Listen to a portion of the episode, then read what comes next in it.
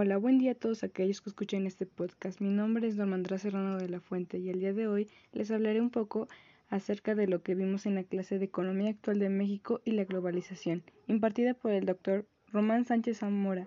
Y bien, comenzaremos hablando un poco sobre la postura de un gran economista británico, Keynes, quien nos plantea que el gobierno debe invertir en la economía, en el mercado, eso tuvo un gran impacto en el artículo 27 constitucional, que nos habla a su vez de los monopolios que en un momento dado puede tener precisamente el gobierno.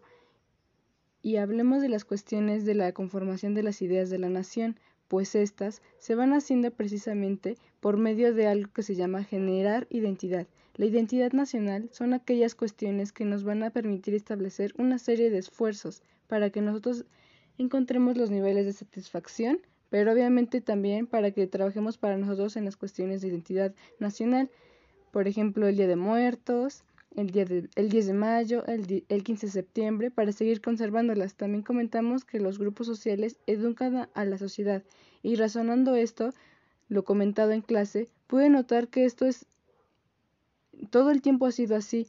Bueno, ahora hablaremos del el ingreso, que es el, ¿qué es el ingreso? Pues es todo el ingreso que tiene cada unidad familiar, por lo cual se va a proveer de los mínimos de subsistencia. O otro tipo de ingreso es el agregado. El ingreso agregado es la suma de los ingresos de la unidad 1 más el ingreso de la unidad 2 más el ingreso de la unidad 3 más el ingreso de la unidad 4 y así sucesivamente.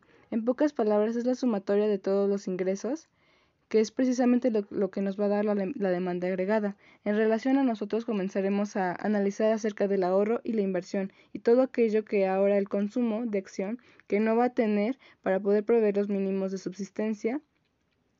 Y a ver, el límite consume, exactamente en inglés. Además, nosotros debemos tener un ahorro y el ahorro es el sostén, valor por medio de instituciones financieras o a lo personal para poder disponer del efectivo en otra unidad de tiempo. Bueno, esto ha sido todo por el episodio de hoy. Espero que haya sido de su agrado. Hasta la próxima.